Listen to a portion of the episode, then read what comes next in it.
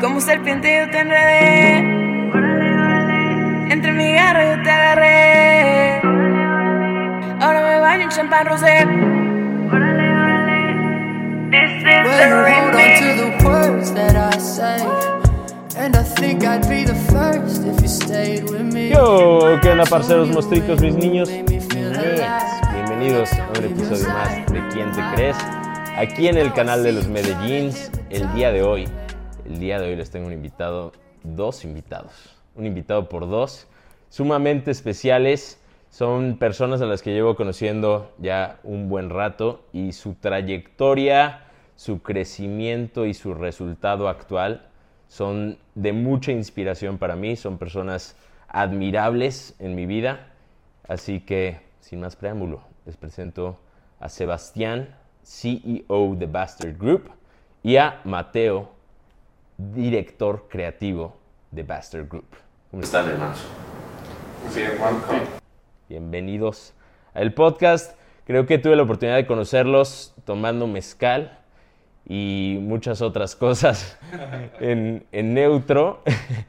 Y de- desde el día uno, yo me acuerdo la primera vez que vi a Sebas fue como, bro, ¿qué pedo? ¿Cómo estás? Y hicimos ahí un clic muy, muy interesante. Así que es un placer recibirlos hoy aquí en el estudio apartamento con un mezcal y una chela.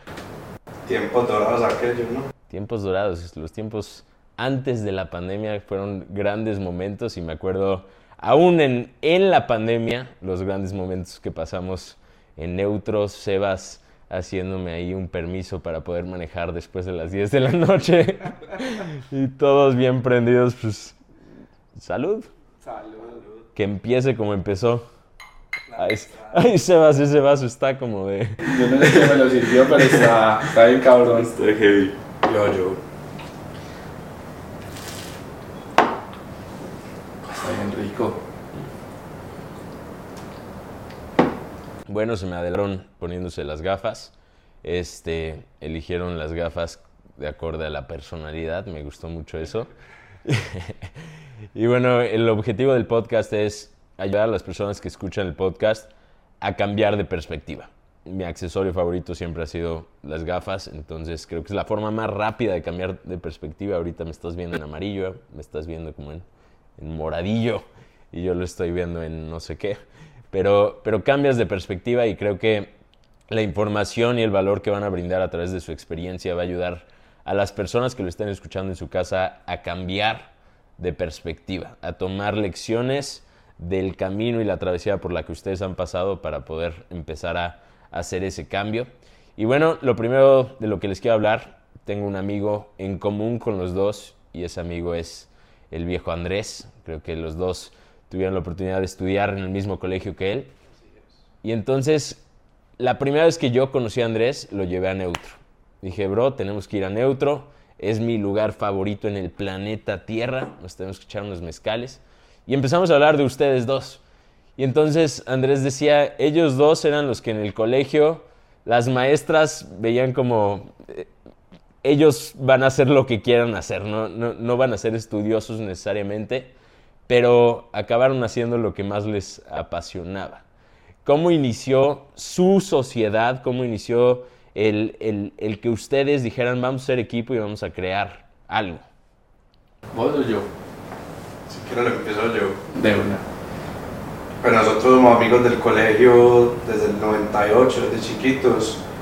Y pues como que él siempre fue muy teso para las ventas. En el colegio vendía que las hamburguesas, todo el tema, era con- muy conocido por esto. Yo era como un poquito más tímido.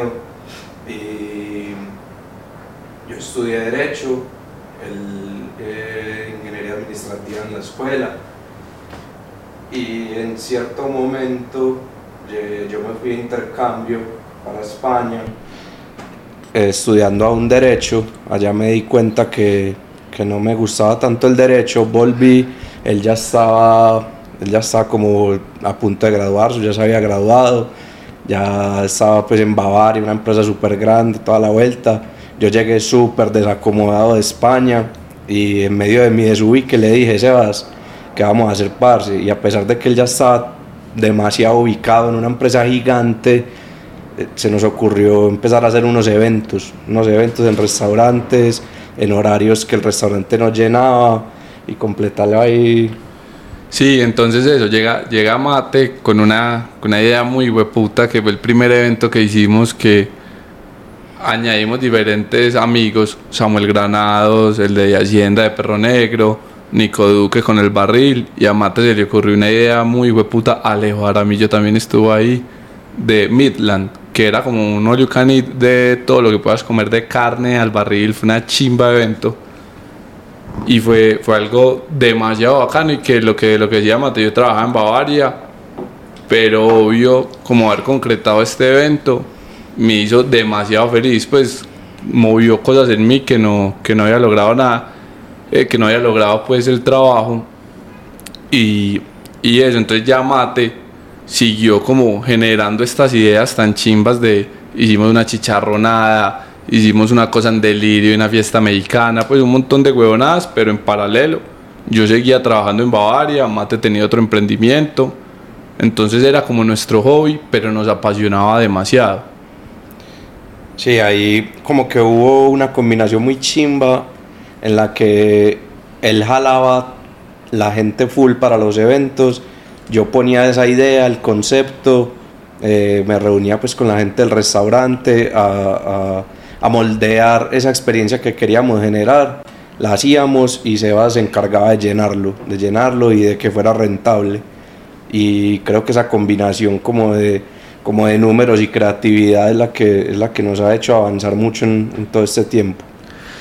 Qué loco que, que, lo mencionas porque justo hoy tuve la oportunidad de hablar con, con una persona a la que yo quiero mucho, es parte del equipo de Buster Group y, y lo entrevisté prácticamente, o sea, le, le, llamé hasta que, hasta que estuvo disponible porque sé que están trabajando fuertemente y bueno, ha sido mi gran amigo durante mucho tiempo. Saludos, mi Richie.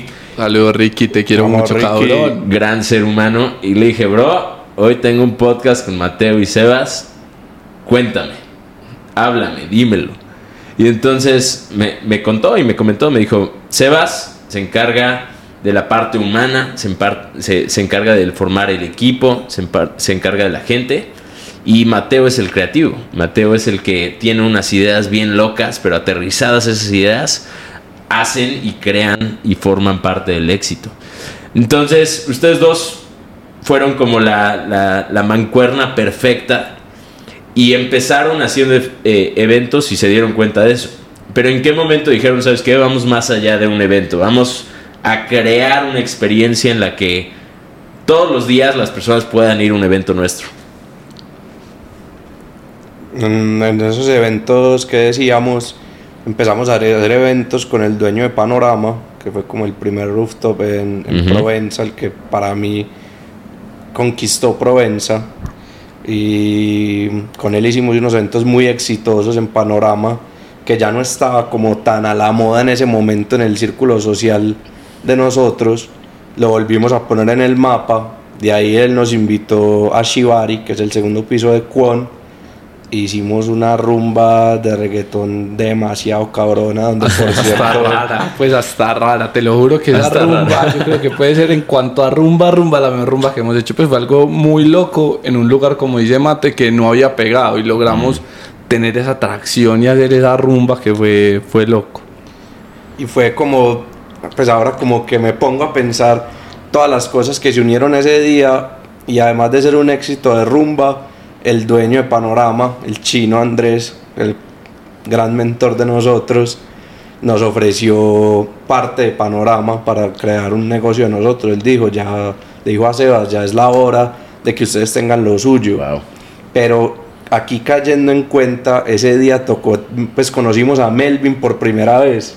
Sí, señor. El DJ Melvin. Esa rumba, esa rumba, fue de cuenta el mejor DJ de reggaetón que hay en el esta ciudad. El mejor DJ de reggaetón de la ciudad, por ende del país. Exacto. Desde ese día, desde ese día dijimos, marica, este man es un monstruo.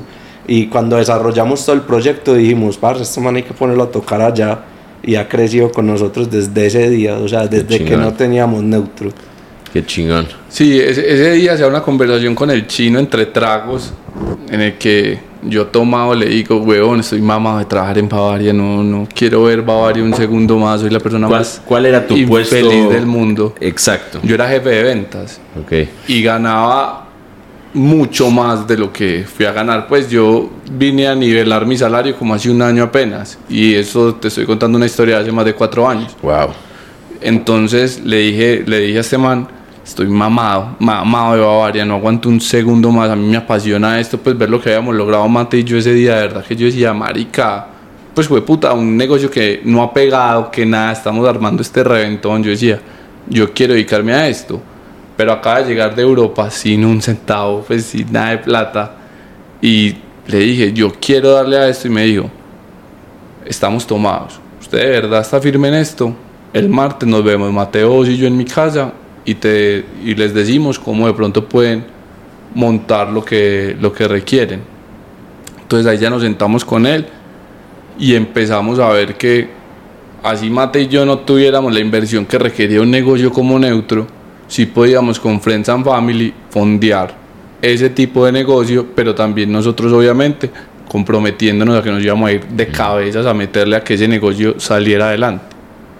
Entonces Claro, ahí- el compromiso era, era enorme, o sea, decir, no, no sé cómo lo voy a poner, pero, pero es mi visión, lo voy a hacer realidad y voy a asegurarme de que los más cercanos que creen en mí, crean en mí y crean el proyecto. Exactamente. Pero fue. entonces es de cabeza y sin casco, cabrón. Exacto, entonces lo rayamos y, y ya Andrés, la verdad, lo que dice Mate, pues uno está muy chimba eso porque estamos recapitulando un montón de cosas. Andrés el chino para nosotros fue una estrella pues que nos apareció en el camino, porque Andrés nos enseñó cómo modelar todo esto, también nos presentó al que nos diseñó el espacio, que hoy es socio de nosotros en Bastards Group, que es Dani Navarro, que tiene Sí, lo conozco. el estudio más cabrón para mí. Socio y gran amigo. Se Exacto. volvió también familia. Nos, nos fue conectando y como que todo se fue dando y ya después Mate y yo como puerta a puerta. ¿Cómo está? ¿Cómo está? Perdón. ¿Cómo está? Le tengo un negocio, venga, tan, tan, tan, tan, tan, tan, vamos a hacer esto, creemos que la ciudad necesita esto, un montón de cosas ahí. Ese marica nos puso tan las herramientas que nos presentó a Daniel, que fue el que diseñó, el que nos, pues el que hizo la marca, el que diseñó el espacio, que ahora es nuestro socio, nos prestaba el espacio todas las semanas, todos los días para reunirnos con la gente a la que le ofrecíamos el proyecto. O sea, era su oficina oficial. Exacto. Nosotros no salíamos de panorama. Incluso todavía tenemos ahí unas deudas de parqueaderos de esa época en Provenza. Qué loco, bro. Ahorita que lo mencionas, escuché hace, hace tiempo que, que tú no escoges a tus mentores. Tus mentores te escogen a ti. Y, y en esta historia encaja perfecto porque él los vio y dijo, ellos traen chispa, ellos tienen algo, ellos están hambrientos de más. Entonces los escogió, los eligió y, y crearon algo que hoy en día es una locura.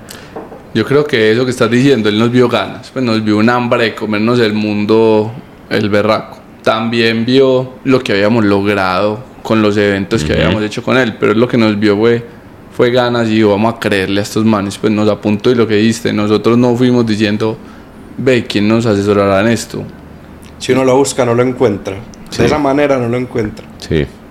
Sí, no es ayúdame, ayúdame, ayúdame, es mira, o, o sea, es estoy haciendo, estoy Exacto. estoy creando mi camino y en el camino con el hambre y la disciplina y sacrificio su- suficiente va a llegar el mentor. Así es. Y entonces, ¿cómo dieron ese salto de, de decir, ok, tenemos algo en mente, es una visión, ah, vamos a materializar, tocando puerta en puerta, hablando con gente? ¿Cuántos, cuántos nos para llegar al sí? No, como un hijo de puta. Y eso que, y eso que sí hubo nos, pero después de tener los renders del lugar, el discurso mío de la experiencia que era calcadito para todo el mundo igual.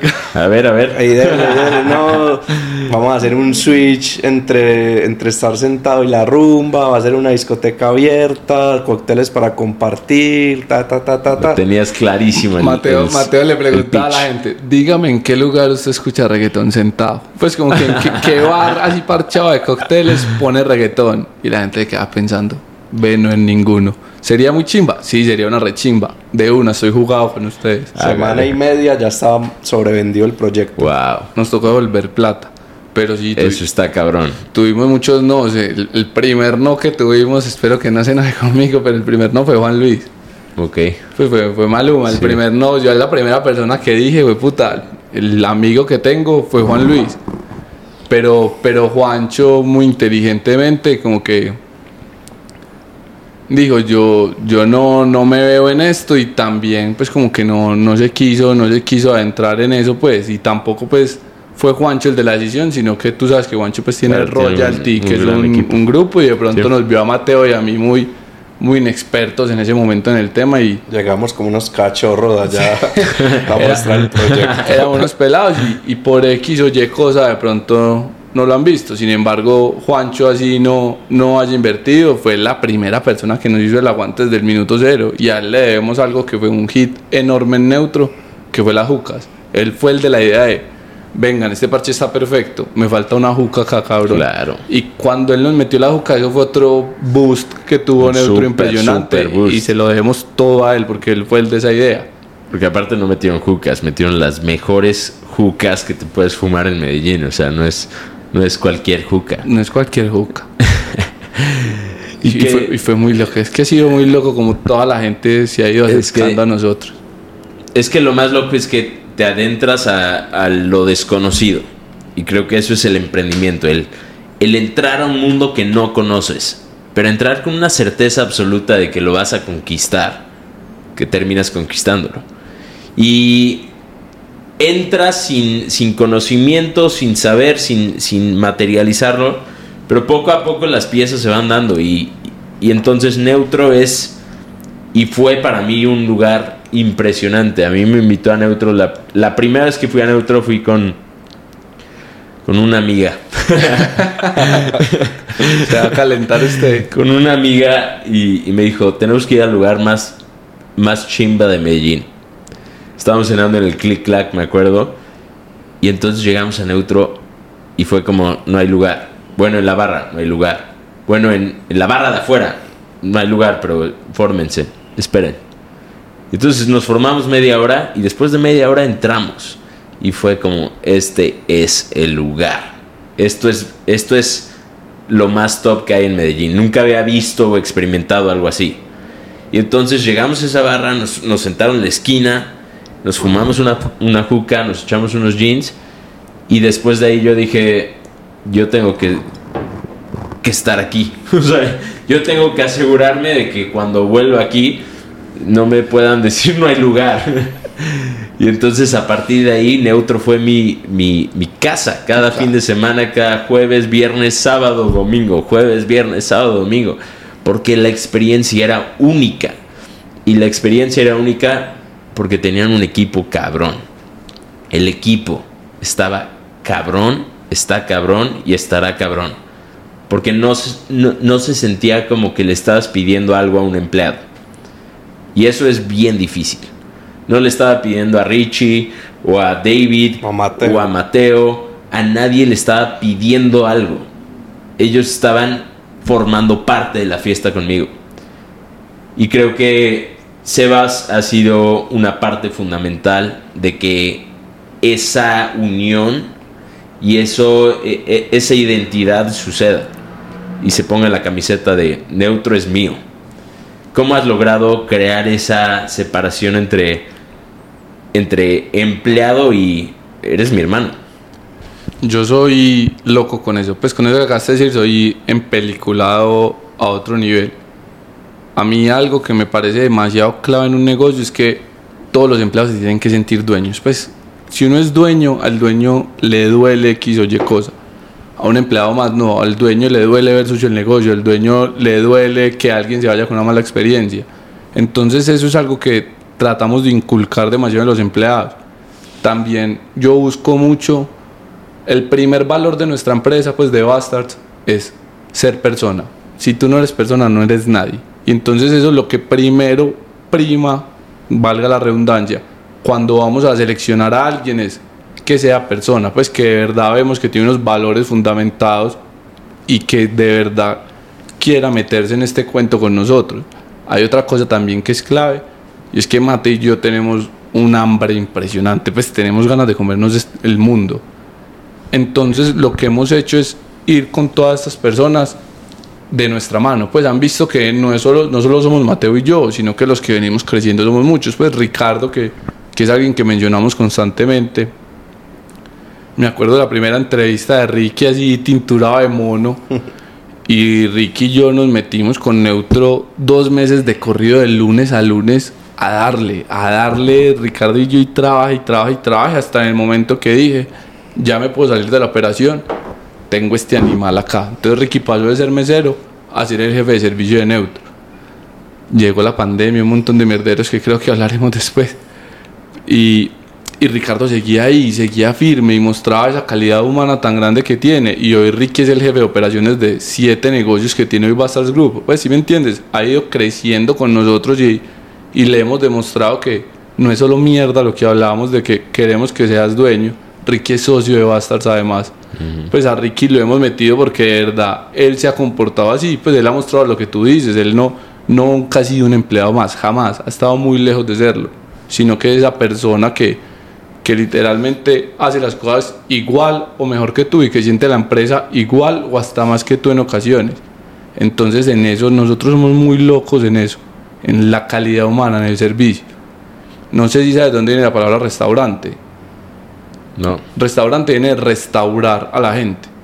Pues antes los restaurantes eran para los viajeros, pues los restaurantes se empezaron a armar de los viajeros que recorrían 40, 50 kilómetros y encontraban un lugar en el camino donde les daban agüita, comida, entonces loco. literalmente los restauraban. Entonces la misión de nosotros como restauranteros es eso, que el que vaya a tu negocio, que tuvo un día de mierda, que tuvo una semana mala, que está pasando por X o Y cosa personal, de verdad se sienta restaurado, pues que de verdad vaya neutro y sienta lo que tú sentías, que te tomaba de mezcalito y como que podía estar yendo bien, podía estar yendo mal, pero sentías que estabas en tu lugar feliz, en tu momento, en tu segunda casa, como nos lo has dicho varias veces. Qué locura lo que acabas de decir, bro. O sea, eso es lo que, lo que siento, lo que admiro y lo que, lo que, lo que forma parte de, de cualquiera de sus negocios. Yo me quedé en, empecé a ir a Neutro, luego fui a Falcor, luego fui a Unírico, luego fui a, Squad. este, a Squad, luego fui a Manila, Ojalá. este, Ojalá Brunch. Y, y a partir de ahí ya me perdí porque han creado tantos putos negocios que es imposible ir a todos. Pero sabes que antes como avanzar en, do- en dónde vamos en los negocios, algo de lo que estaba hablando Sebas es otro complemento que hemos tenido como equipo. Yo no soy tan, tan cercano a la gente como lo es él. Pues no es que yo sea una mala persona, simplemente No, eres, él es... eres, y te lo digo en serio, uno de los mejores seres humanos que conozco. O sea, a, a ti, aunque eres tímido ligeramente antes de los mezcales, eres un ser humano que, que cuando te acercas es nobleza pura. sino el mejor. Pues la verdad, Sí. el corazón que tiene Mate. Nobleza pura. Mate es mucho más cerrado, como estás diciendo tú, pero Mate tiene un corazón Impresionante. impresionante. Muchas gracias, muchachos.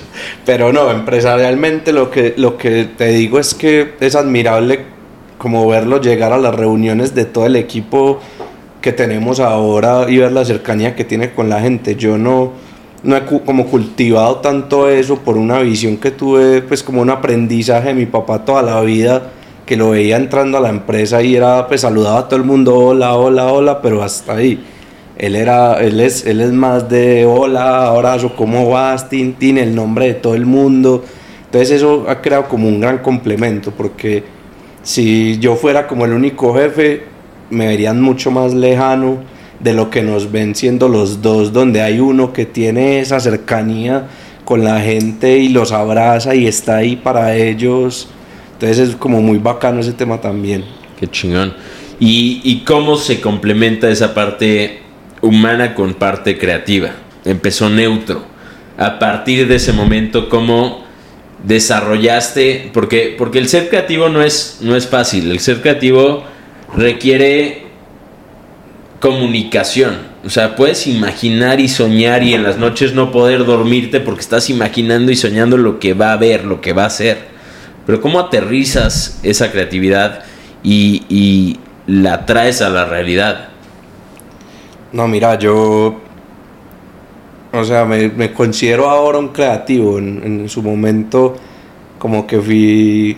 El, pues, como que cuando te dije no me gustó más ser abogado, que estaba en ese, en ese como desubique, a la vez en Europa, conocí grandes amigos en Italia, dueños de, de viñedos y de todo esto, que me enseñaron como, como a tomar, a beber, como a, a Ellos valorar, son los culpables. a valorar más allá de claro, el emborracharse. proceso, el proceso para llegar a, a esto sabe delicioso. Exacto, como que, que me estoy tomando, como Ujú. aprender lo que me estoy tomando.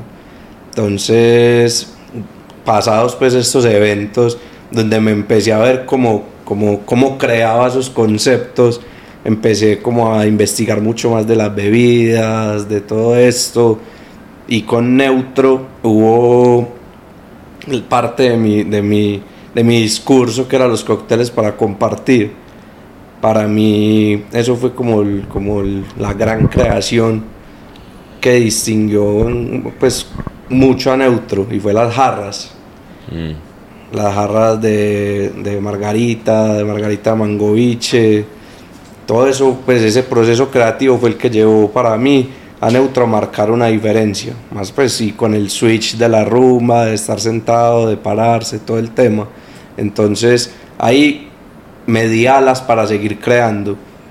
Y hoy en día, como que pienso que gran parte del éxito de Neutro ha sido reinventarnos. Siempre pensar como, parce, nos está yendo súper bien, pero ¿qué más vamos a hacer? ¿Qué más vamos a sacar? Para no quedarnos ahí y que el cliente que es recurrente o que es nuevo vea un gran lugar y vea que no nos quedamos quietos a pesar de que, de que, de que nos está yendo demasiado bien. Y un creativo, pues como yo me considero hoy en día, siempre necesita alguien que aterrice un poquito esas ideas que de pronto pueden ser muy como muy llevadas a otro nivel y que económicamente no, no pueden ser tan viables. Entonces ahí es otro complemento en el que tenemos. Gran complemento. Demasiado, Mate, Mate piensa sin números y yo solo pienso en números. pero, Exacto. pero eso es lo bueno. es el porque- mejor complemento, Porque ¿sí? si, al- si Mate pensara como yo, estaríamos cagados. Pues Claro. estaríamos vendiendo aguardiente y buñuelos y empanadas, que es lo que más renta. Pues, si me entiendes, necesitamos ese volado que, madre, que piense sin, sin el signo pesos todo el tiempo. Pero ya yo decirle tan tan y Mate se ajusta muy bien. Eso es algo que hemos tenido Mateo y yo siempre, desde el minuto cero. Nos hemos gritado, nos hemos. Y eso que Pues de todo. viendo otras sociedades nos hemos gritado muy poquito. Bueno, ahí. sí. Sí, claro. Veces. Pero Mateo y yo nos podemos gritar en ese instante, a los dos segundos estamos dándole un abrazo, pues, pero a los dos segundos literalmente. Siempre, siempre ha sido como, entendemos muy que todo es en pro del negocio y que todo es en pro de, de crecer y de mejorar y que tenemos puntos de, vista, puntos de vista muy diferentes y de eso se trata. Pero, pero siempre hemos llegado a acuerdo y siempre, a veces cedo yo, a veces cede Mate, a veces los dos cambiamos la percepción, a veces Mate me convence totalmente de que lo que él dice era así, a veces lo convenceré yo, pero siempre llegamos como un común acuerdo y en el que los dos vamos a muerte. Eso sí tenemos, que cuando los dos llegamos a un acuerdo, vamos a muerte el uno con el otro, pero a muerte. Mateo muchas veces me ha defendido a mí donde yo me he quedado callado y Mateo ahí mismo, pan, sale a defenderme, viceversa también. Muchas veces yo salgo a defender a Mate contra, contra todo y creo que eso también es clave, que en esta, en esta pequeña familia que somos, sabemos que entre él y yo nos podemos decir de hijo de puta para arriba, pero salimos a la calle, Nadie. nadie, Nadie. nadie. Claro. Eso es. Creo que el día de hoy escuchaba un podcast y, y hablaban de del matrimonio y la sociedad. Y la sociedad exitosa es más que un matrimonio. o sea, es, es otro nivel. Y ustedes lo han manejado perfectamente. O sea, ustedes son un matrimonio hermoso. pero, pero es la realidad. O sea, han sido una sociedad muy, muy, muy exitosa. Neutro es un lugar que si no conoces Medellín, no lo verías. No, pasa, es como pasas caminando por Neutro y, no sabrías dónde es Neutro. ¿Cómo le hicieron para que la gente supiera que Neutro es Neutro? Es muy loco porque, porque lo que estás diciendo, eh, a mí varias gente incluso cuando cogimos el local me dijo, estás loco, huevón, estás loco. Acá la gente no sube escaleras para nada. Solo sube escaleras para ir a Mondongos. Me dijeron esa frase tal Mm, cual. y hacíamos de todo. Yo tenía una cosa, una cadenita de WhatsApp que todavía tengo. Y le hablaba a la gente y le decía, cáete, tomate una pola conmigo. Entonces a ti te llegaba como si a ti te hablara yo. Directo. Directo, es que de una ya te caigo, pues de los 250 que tiene esa cadena, 10 copiaban. Entonces caían esos 10 y se tomaban la pola conmigo, pero entonces yo iba acá y saludaba acá y saludaba allá y saludaba tan. Y Neutro sí tiene algo muy raro que es como una energía, pues yo no, yo no sabría decírtelo, pero es como una energía loca que uno entra al lugar y se siente demasiado bien, pues algo tiene esa hijo de madre terraza que, que se siente demasiado bien, entonces el voz a voz nos empezó en dos segundos a replicar que esas 10 personas que cayeron a tomarse una pola conmigo invitaran a 10 personas a tomarse una pola y así, así, así, hasta que a los 2, 3 meses uno entraba neutro y no reconocía a nadie, pues no había ni un solo amigo de uno, eran gente de todo Medellín que Y, no reconocías a nadie, pero reconocías a todos. Para Sí. ser honesto, o sea, reconocías a todos, bro. Era, era lo más top de medallo. O sea, yo llegué un día y fue como, verga, está Pipe bueno ahí y, Ah, sí. y Luisa Fernando W ahí y a lo mejor se conocían neutro, quién sabe, pero, pero ahí estaba todo medallo. No, ya, y siguen yendo y han ido Claro. todos, pues Turizo, no sé, te puedo mencionar un montón de, pues Juan Luis obviamente varias veces. El Percho Sky El rompiendo. Percho Sky. Todos, bro. O Sí, sea, señor. neutro. Neutro- ese parche en diciembre con el Fercho. Uf, con el Fercho, con Yo el lo vi y dije, antes después de "Wow". pandemia.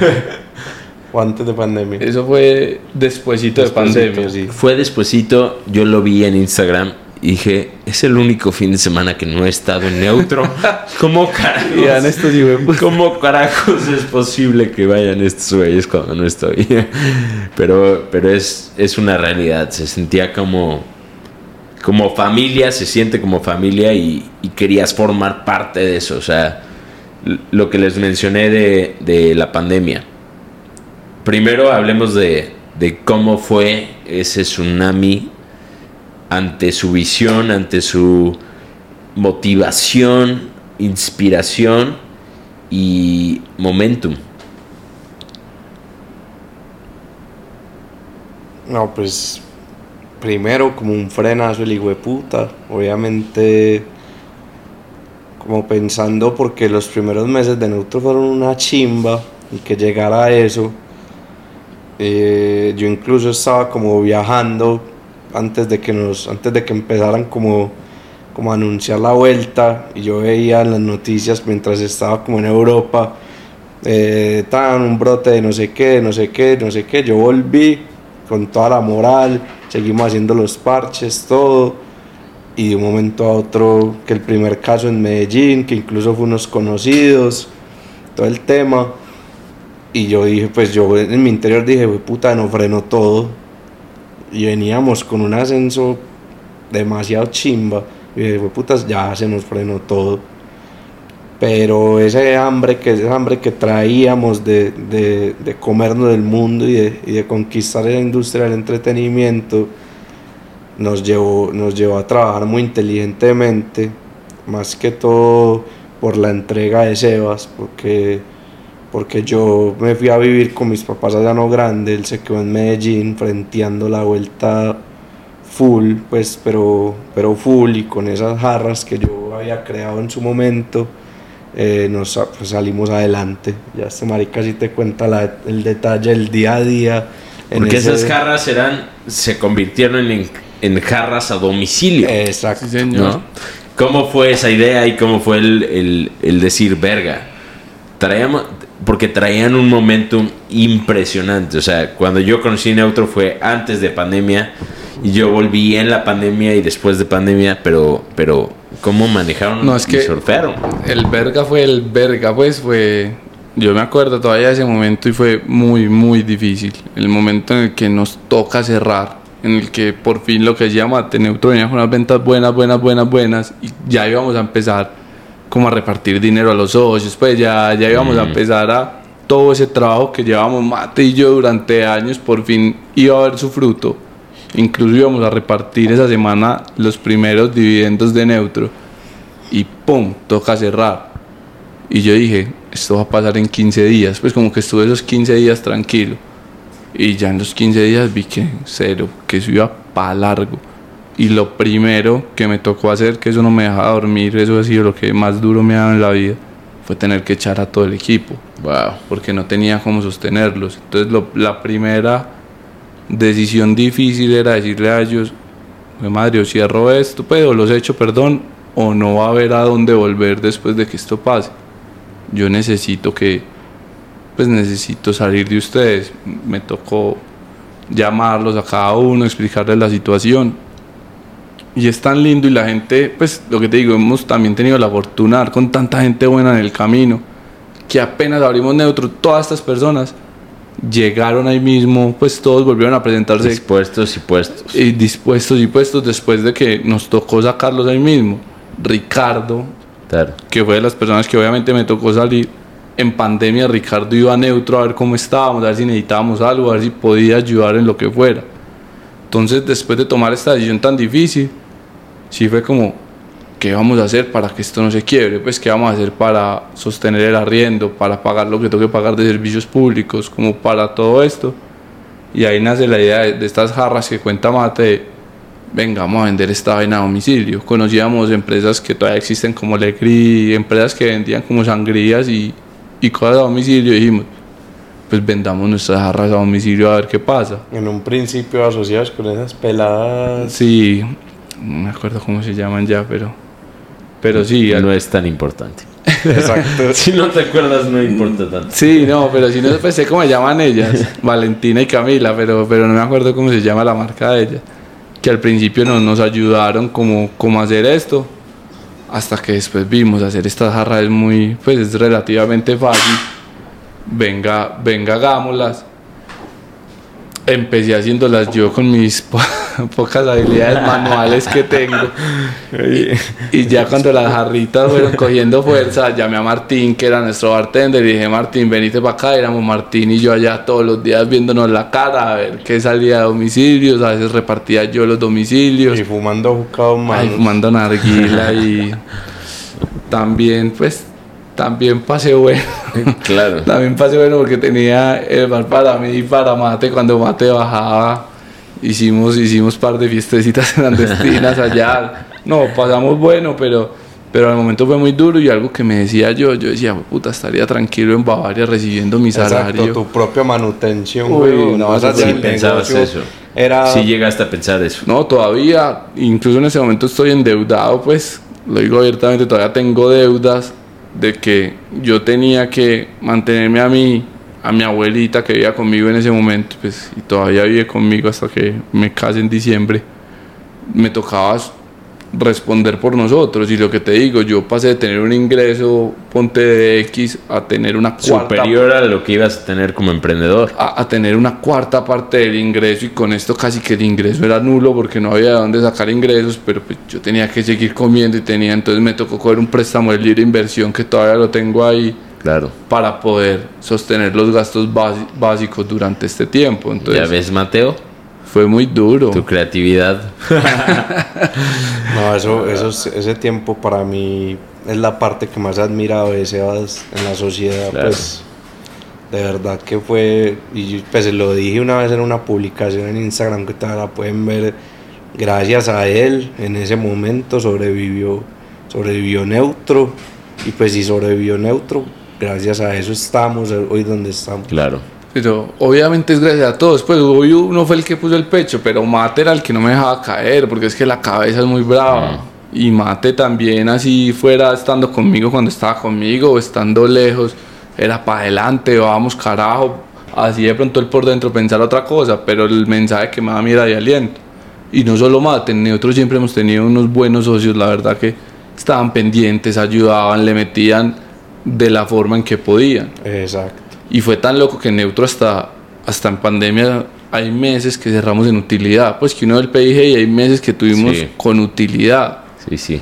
Entonces, entonces sí, fue eso, fue, fue ganas, fue querer, fue saber que, que aunque las cosas estén duras, desde que uno tenga como trabajar y desde que tenga ganas va para adelante. No, no hay nada, no hay nada, no hay nada que a uno, ni una bendita pandemia, que lo pueda frenar a uno cuando uno quiere comerse el mundo. No hay nada. Y por más que yo pensara, puta, estaría en Bavaria tranquilo, también decía, a mí Bavaria no me apasiona, lo que me apasiona eso es que yo soy muy feliz con Neutro y creo que Mate también, pues no somos muy felices con Neutro, con Falcor, con Squad, con Onírico, con Gema, con, con Ojalá, con Alimente, pues no somos muy felices haciendo lo que hacemos, somos muy felices restaurando a las personas. Nos podremos equivocar, sí, pero tratamos de restaurar a las personas en la medida de lo posible y tenemos esa misión muy clara y nos encanta esto que hacemos y nos apasiona y creo que esa pasión la gente la sintió y, y por eso, aunque lo que tuviste, que tuviste todo el proceso de neutro, el boom de neutro es aún más hijo de puta después de pandemia. Pues el Claro. boom de neutro cuando abrimos la gente es Fue, loca. fue, yo estaba ahí, yo vivía ahí, o sea, yo, yo viví ahí. Era, era mi. Sí, era, tu Era mi tu- bro, o sea. todo. Me acuerdo que Andrés, del que acabamos de hablar, un viernes en la noche me dijo, bro, vamos a jugar fútbol. Están todos mis amigos jugando fútbol. No, bro, es viernes. Es viernes, Viernes de, de neutro, neutro, cabrón. neutro. No hay forma. o sea, aunque, aunque todos mis amigos estaban jugando fútbol, no había forma de perderme un viernes de neutro. Porque eso es familia, porque ahí es donde quería estar. Y entonces, después de pandemia, cosecharon todo lo sembrado. Pero durante la pandemia- Sí, Durante la pandemia hay una historia muy chima que me gustaría contar. adelante. Una vez, eh, bueno, Neutro tiene debajo un negocio que se llama Calixto. ¿cierto? Que es del grupo Belisario. Durante la pandemia, un- algún día, parce, y pues no, no, no voy a mentir nunca sobre esto, tuve un sueño Ah, sí, señor. que de Neutro cogíamos Calixto y hacíamos una discoteca de Neutro, o sea, abajo, ¿cierto? Y en uno de esos parches que hacíamos a puerta cerrada en Neutro en pandemia, yo le dije a Sebas, parce, imagínate que soñé que le dijimos a Alex Duque, que es pues obviamente... El dueño de Calixto. Sí, del, de parte del grupo Belisario. Le dije, parce, soñé que le decíamos a Alex Duque que cogíamos Calixto para hacerla, pues que le comprábamos o que nos asociábamos con él para hacer la discoteca de Neutro. Y él tenía contacto con Alex Duque y cuando le conté como el sueño que tuve, este man le habló y Alex nos dijo, eh, le dijo a Sebas, parce, cáiganme acá Marmoleo, que acá estoy parchado y hablamos del tema. Y le, Wow. ca- le caímos, obviamente restaurante cerrado, nos tomamos unos whiskies ahí me acuerdo, y le dijimos, Alex, vea, tenemos neutro, eh, cuando vayamos a abrir queremos hacer la discoteca de neutro en Calixto. Parce, y ahí nació una cosa súper chimba que hoy en día es Onírico. Falcor, Squad y Onírico. Verga. Qué locura. Ahí nació la marca más puta que tenemos, que es Squad. Y, y ese es otro, ese es otro que es que lo que te digo, hemos dado con gente muy buena. Alex es otro que es impresionante, es impresionante la máquina, la cabeza que tiene ese Y- tipo y la persona que es, pues sí es persona, persona, es impresionante. Lo dices como si fuera casualidad. Hemos dado con gente muy buena. Pero no creo que eso sea verdad. O sea, no creo que hayan dado con gente muy buena, que haya caído la gente muy buena del cielo. Yo creo que atrajeron lo que son. Sí, no, no sé cómo, pues ya ahí sí son temas espirituales, energéticos, que, Mucho más allá. que yo soy más de acá, pero mira, dar contigo, por ejemplo, contigo que eres de las personas que queremos y que te volviste un amigo nuestro y fue porque una amiga con la que estabas en click clack te dijo que fuera neutro, pues sí me entiendes, es, es cosas raras que lo que tú que dices. llegó la mujer. que, que- que- que tú dices, sí, sí, tiene que tener algo más, pues no sé, pues los que creemos en Dios creeremos que será Dios, los que creen en otras cosas, pues serán otras cosas, pero, pero si es muy, pues yo creo que a veces la gente tiene como, como algo y ojalá, y ojalá quitárselo a las personas de que, de que creen que las personas somos malas o que la humanidad cada vez va en mayor detrimento. Y todo lo contrario, la gente es buena. Pues mira la gente con la que tú tratas, la gente es buena. La gente es buena por naturaleza, sino que hay que darse la oportunidad de creer en la gente. Y creo que si crees en la gente, la gente te va a devolver esa confianza que le estás dando. Y con esto que me comentas, quiero resaltar y admirar algo que has compartido en redes sociales bastante seguido y, y es algo con lo que me quedo yo. Sin hablar de política, derecha, izquierda, vamos a hablar de realidades. Y la realidad es que cuando ganó el que ganó, Sí, cuando ganó mi tigre. El innombrable. Muchos, muchos, muchos salieron corriendo. Muchos. Y tú decías, vamos a ser país. Vamos a ser país. Y eso está cabrón. ¿A qué te referías con hacer país? ¿A qué te refieres con hacer país? ¿Y cómo haces país? Yo creo que cuando ganó el que ganó, habían dos caminos. O se llena uno de miedo y se va para el carajo y deja este país tirado. O toma el que hemos tomado Mate y yo de, venga, nosotros amamos, nosotros somos locos con este país, pues amamos Colombia, amamos Medellín, amamos todo esto. Le damos para trabajar y vemos oportunidades, como las vimos en su tiempo en la pandemia, las vemos hoy. Entonces es, es eso, es, venga, sigamos haciendo país, sigamos construyendo país, aparte de que él quedó próximamente a morir Squad Sabaneta, vamos a sacar neutro de la ciudad, nosotros estando en Colombia, nosotros seguimos creyendo en este país, seguimos creyendo en la gente, y a la larga puede quedar el que quede, pero si la gente sigue siendo buena, si la gente sigue siendo trabajadora, si la gente sigue pensando en todos los días en mejorarse, el país siempre va a crecer. Entonces esa es nuestra, nuestra visión y nuestra misión desde nuestro pequeño entorno, seguir impactando hoy a estas más de 100 personas que tenemos contratadas en Bastards, ir creciendo esa familia a 150, 200, 300, 500 y seguir desde nuestra forma aportando. Los políticos, pues confiar en un político creo que, que nunca va a ser buena idea, uno tiene que creer en lo que uno hace, obviamente hay políticos que se le hacen más fácil a uno que otros. Sin embargo, nuestra misión y lo que sabemos hacer, Mate y yo y todo nuestro equipo es trabajar. Y eso es lo que seguiremos haciendo hasta que Diosito nos lo permita. Qué chingón, bro.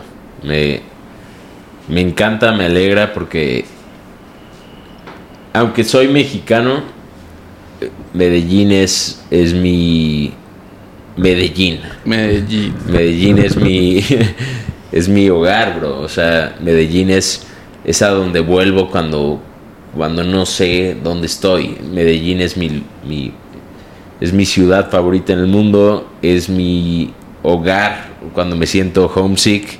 Es tu nombre. Es Medellín, es mi apellido. Pues por eso. Entonces, el, el hecho de, obviamente tú, tú amas Medellín de una forma muy diferente, pero, pero admiro, admiro esa... Pero es más loco lo tuyo.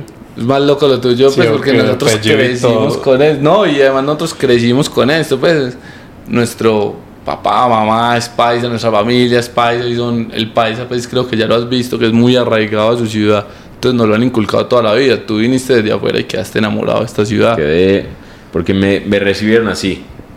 Entonces, el hecho de que un, un líder malo quede no va a hacer que yo me vaya. Exacto. Porque él no me recibió así. La Eso. gente me recibió así. Eso. La gente me Él no va a así. cambiar a todas las personas que tú conoces, que sabes que te van a seguir recibiendo así y que van a seguir estando así para mucha más gente. No, y yo creo que ese tipo de situaciones, Colombia siempre ha vivido en situaciones difíciles, siempre. Y para mí, el hecho de, de aquel sujeto, de aquel sujeto más local, antes nos hace más fuertes. Pues Claro. siempre nos va a hacer más fuertes y Claro. siempre va a demostrar la pujanza del antioqueño, del de Medellín, del colombiano. Pues porque ellos primero no van a definir nada antes van a hacer a las personas mostrar lo luchadoras que son. Y eso ha sido una realidad absoluta. O sea, Total. porque ha habido líderes malos y, y ya no están. Ya no están porque la gente se ha unido ante ese liderazgo.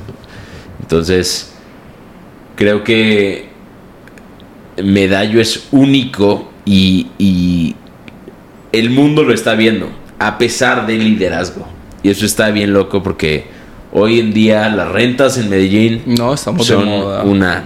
eh, Medallo está de moda. Ese es... Medallo está de moda. Medallo en el mapa, como Y yo- diría nuestro amigo. Y yo no sé si es algo mío, o creo que es de todos los paisas, y no sé si es algo bueno o malo, la verdad.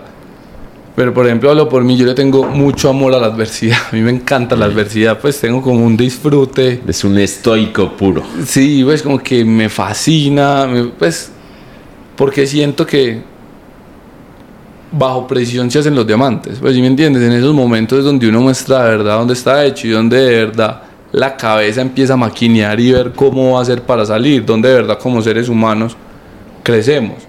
Entonces, el hecho de que esté este presidente, el hecho de que nos haya tocado una pandemia, el hecho de que nos haya tocado ese montón de cosas, creo que debe ser un aliciente a mejorar y a sacar lo mejor de nosotros. Entonces, siempre, siempre la adversidad tiene como ese, ese disfrute, ese goce, que hay que vivirlo en el momento y después saborearlo. Claro. ¿Cómo le han hecho con, con el hecho de que Medallo esté de moda? Porque cuando algo está de moda, todo el mundo quiere la moda. Todo el mundo está. Y entonces hay un restaurante nuevo cada semana cuando antes no, no, no, no había forma. Era ¿a dónde quieres ir? ¿A estos tres lugares? ¿O, o a dónde? Hoy hay un restaurante nuevo, un hotel nuevo, un, un centro comercial nuevo cada semana en Medellín. Porque Literal. Medallo está de moda. ¿Cómo compiten con eso? Y es más que todo lo que yo te decía. Si te está yendo bien, usa parte de lo, de, de lo que te está entrando para cambiar tu lugar y generar una experiencia cada vez mejor para el cliente. Entonces, si empezaste con un sonido, listo, te está yendo demasiado bien, vale, dale metiendo, andale metiendo al Se sonido invierte. se le, se le va invirtiendo al mobiliario que también se acaba porque pues el, el tráfico es, es duro. Entonces es como eso, no quedarse quieto. Es muy importante que la gente sienta que a pesar de que te está yendo muy bien, demasiado bien, no estás quieto. Porque te estás preocupando por brindarle una experiencia cada vez mejor a las personas que te visitan. Para mí eso es fundamental, fundamental. Tú ves neutro hoy y lo ves muy distinto al que te tocó a ti en un inicio. 100%. Fui hace dos semanas y fue un neutro que no conocía. Exacto, y yo creo que, que eso es bueno, pues que estemos y que estén abriendo cosas demuestra que estamos en un mercado que está creciendo. Y a nosotros, nosotros literalmente estamos creciendo, pues Neutro cada vez es mejor que el mes anterior, tal cual. Y es eso, noso- nosotros siempre hemos sido muy fanáticos o, o apoyamos mucho, no sé si la palabra sea fanáticos, de que abran negocios, porque eso va a hacer jalar, jalar, jalar, jalar gente. Lo que estamos haciendo es crecer la torta.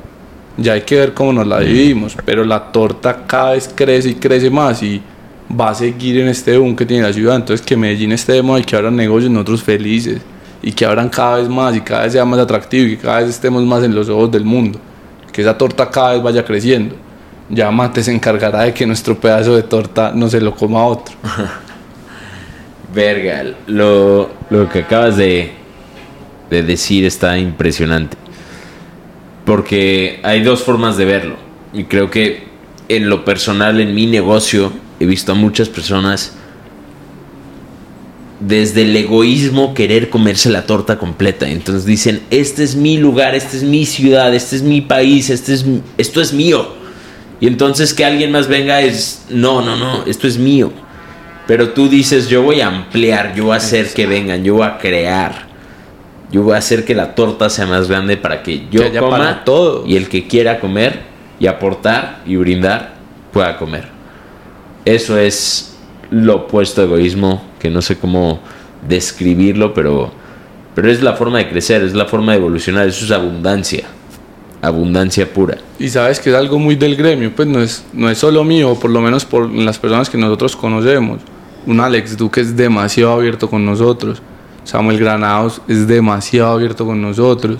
sin mente he hablado poquitas veces con el loro, le, le he expresado mi admiración y es recontraabierto con nosotros. No hay, no hay como esos, esos celos y ese egoísmo que, que tú dices que puede haber en otros sectores, sino todo lo contrario. Estamos preocupados por agremiarnos y que la torta cada vez crezca más para todos, no solo para uno solo, sino para todos.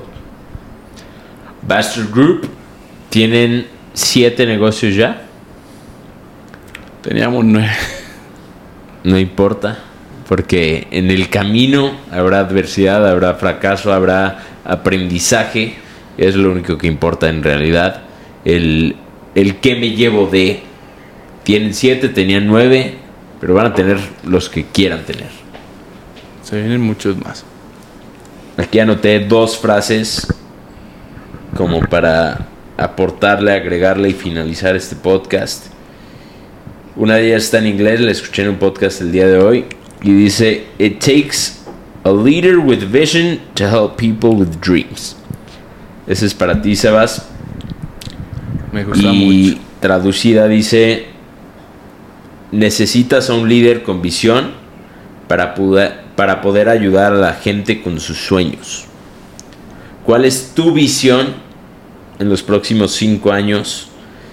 Y creo que el ser un líder, el decir yo voy a ser el líder de esta organización, de este equipo, requiere que los sueños de tu equipo quepan dentro de tu visión. ¿Cuál es tu visión para Bastard Group en los próximos cinco años? que seamos la empresa que mejor presta servicios de administración, ejecución y realización de restaurantes. No la más grande, por lo menos en los próximos cinco años, no la más grande, pero sí la que mejor se posiciona como empresa en cuanto a que entregar reportes, proyecciones. De verdad nosotros, y en eso sí, pues no, no llegamos a hablar de eso, pero sí es algo que hemos tenido muy marcado Mate y yo, y es que yo le dije a Mate, si yo voy a renunciar a Bavaria no es para montar un bar, es para que montemos de verdad muchos bares, muchos restaurantes, muchas cosas más, y queremos ver esto desde el minuto cero como una empresa, no como un negocio. Eso es clave, que nosotros siempre hemos tenido en nuestra cabeza que esto es una empresa. ¿Cuál es la diferencia entre una empresa y un negocio para ti? Para mí el negocio es de algo...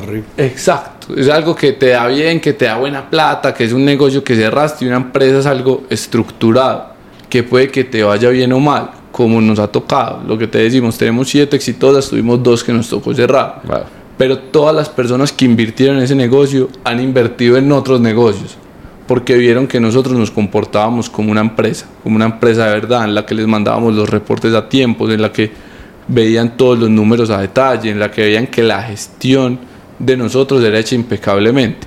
Ya si hay cosas externas, pues madre, podrá pasar. Uno no tiene la, la bolita, ojalá la tuviéramos, para saber qué negocio va a dar y qué negocio no. Pero lo que sí está en nuestras manos es que el negocio sea manejado impecablemente.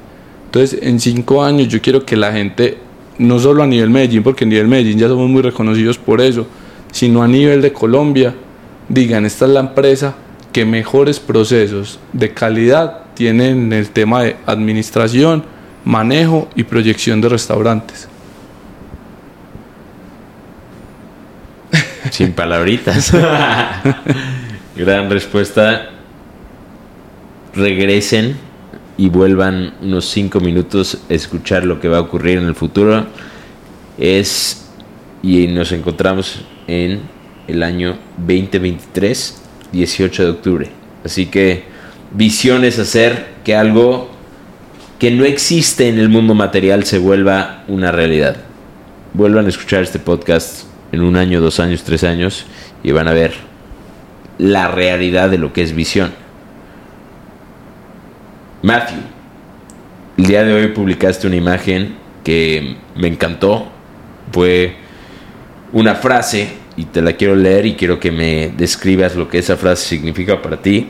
Y esta frase dice, consejos para líderes. Hay una gran diferencia entre ser líder y ser jefe.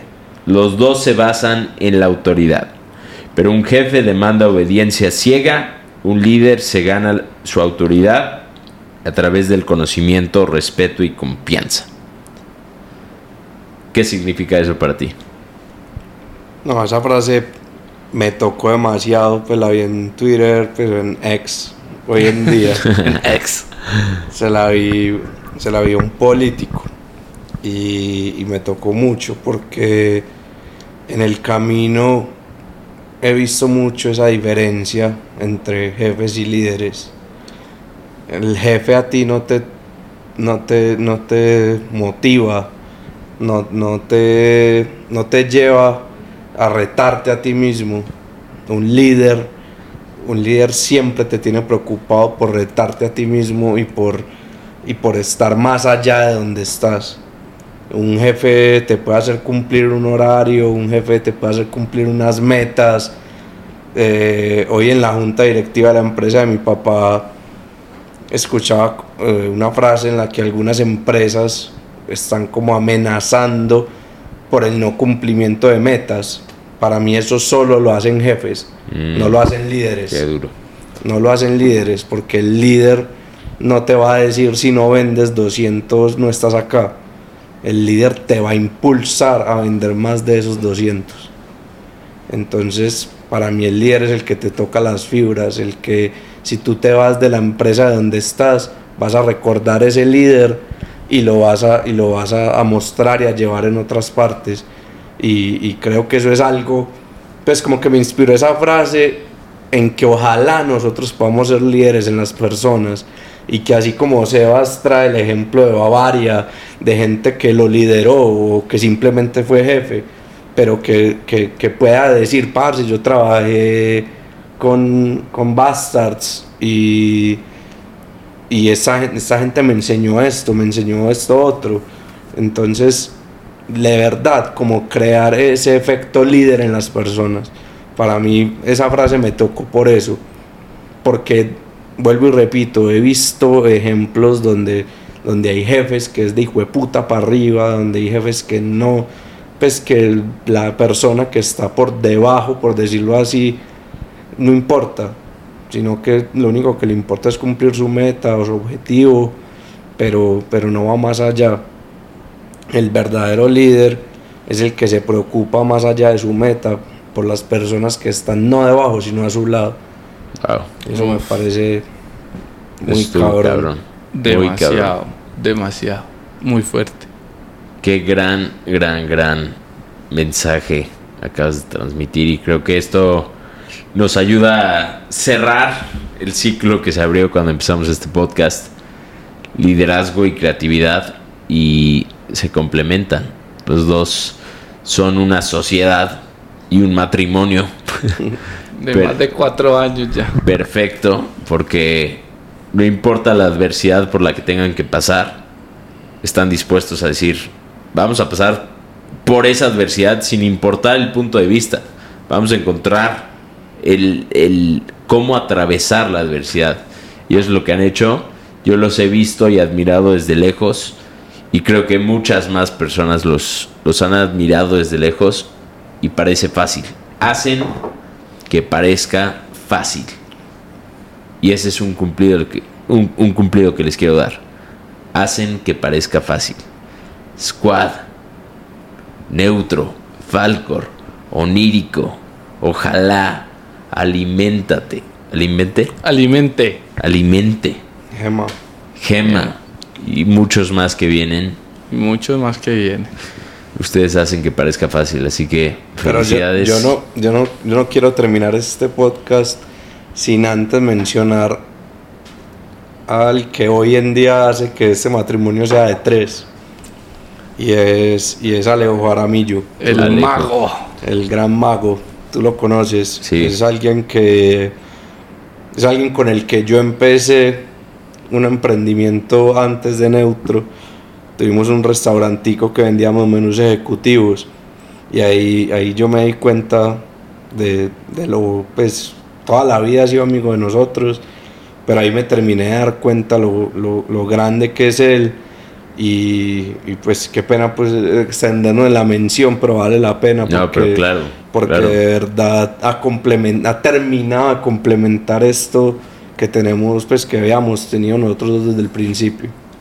Sí, ya, ya es un matrimonio de tres hasta de cuatro. Ya, ya le metimos a la poligamia. No, ya, ya. Pero, pero sa- ¿sabes qué tiene lindo estos super matrimonios? Pues, o por lo menos ese de tres o de cuatro, y quiero meter a Dani o, o a más gente, pues, Ricky, María, un montón de gente pues, que en el equipo, para no, mejor no decir nombres porque luego le olvida a alguien y la caga. Pero lo que es muy importante del matrimonio de Mate y nuestro, también puedes meter a Alejo, puedes meter a quien quieras, eh, es que sabemos que siempre vamos a estar ahí, que siempre vamos a estar ahí el uno para el otro. Y creo que eso es lo que te decía, que es un aliciente muy fuerte para uno. Yo sabía que podía pasar lo que sea, pues se nos puede venir un tsunami acá y sé que Mateo me va a coger la mano y me va a decir, salgamos de este hijo de puta tsunami juntos. Sé que Alejo me va a coger la mano y me va a decir, salgamos de esta mierda juntos. Entonces eso, eso es clave para que funcione un matrimonio, sea de sociedad o sea un matrimonio pues de, de amor. Que, que uno sentir que el otro está con uno contra viento y marea, pase lo que pase va a estar. Creo que es lo que te da alas para todo el tiempo seguir, sigamos para adelante. Que Claro. Nos vaya bien o nos vaya mal, vamos a estar acá juntos. gran, gran mención, porque Alejo no lo he convivido como los he convivido ustedes, pero sé que es columna vertebral de Bastard Group. Y bueno, la última pregunta de el podcast ¿Quién te crees? es ¿Quién te crees? Entonces, Sebas, Mateo, ¿quién se creen? No sé si Mateo o yo, ¿quién, quién empieza ahí? Usted. ¿Quién me cree? Eso es muy fuerte. Yo me creo el mejor el mejor líder que tiene esta ciudad en tema empresarial. Wow, grande. Matthew, Yo soy un poquito más humilde en ese tema. pero. Pero yo me creo una persona con un gusto demasiado cabrón en el tema gastronómico y de, y de bebidas. Pues no me atrevo a decir que, el- que la persona con el mejor gusto del mundo, pero sí he desarrollado una habilidad demasiado grande para eso y me tengo la fe demasiado en ese tema. y tus gafas lo demuestran. Así es. Verguísima, hermanos. Pues esta plática, conversación, podcast ha sido una experiencia muy, muy, muy chingona para mí. Gracias por venir a mi casa, aceptar la invitación, echarse unos mezcales conmigo. Este podcast definitivamente queda para mí en, en, en los libros. Así que muchas gracias y creo que creo que eso es todo. Es todo. es todo. Es todo, amigos. Oh. pasé por ti, nena, como así, estoy en frenesí. Todita tu mentira ya me la comí. Y a todas tus amigas ya me las bebí. Dime, ¿cómo así? Dijiste que morías por mí. Dime, ¿cómo así?